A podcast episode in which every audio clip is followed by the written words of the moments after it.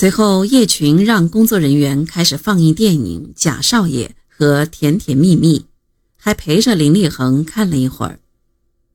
不一会儿，叶群离开了放映厅，回到紧闭的客厅里，与林彪、林立果低声密谈。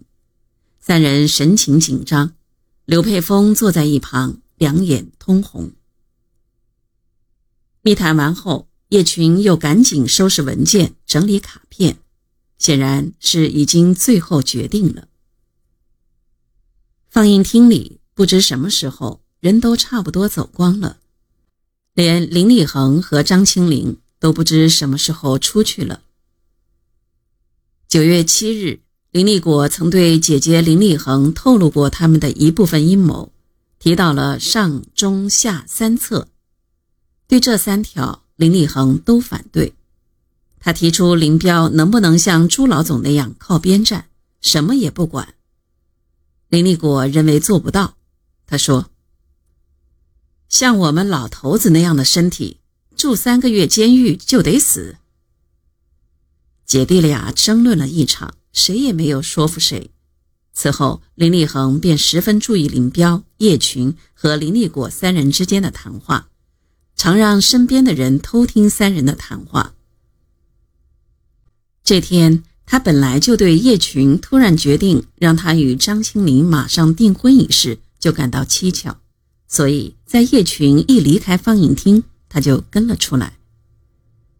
林立果的女朋友张宁，在他的九一三事件前夕，在林彪家的回忆中，曾这样描述林立恒让林彪内情偷听林彪他们密谈的对话。林立恒对林彪的内情小陈、小张说：“你们无论如何也要偷听到首长和林立果谈话的内容。”小陈似乎十分为难，犹豫不决地站在那里。林立恒见状。急切地说：“你们快去想办法，一定要快。万一出了事你千万要替我说清楚啊！”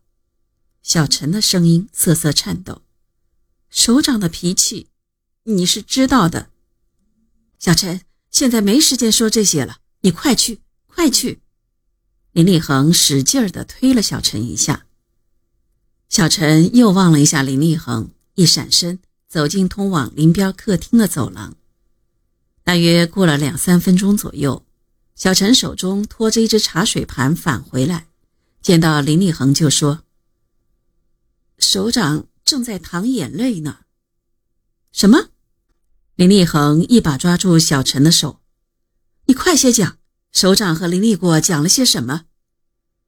小陈说：“我端了茶水进去时。”叶主任和副部长蹲在首长面前，说话声音很轻，听不清楚。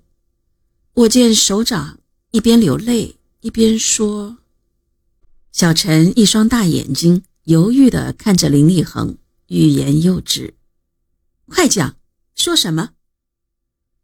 首长好像说：“说什么是民族主义者。”副部长发觉我，把我推出去。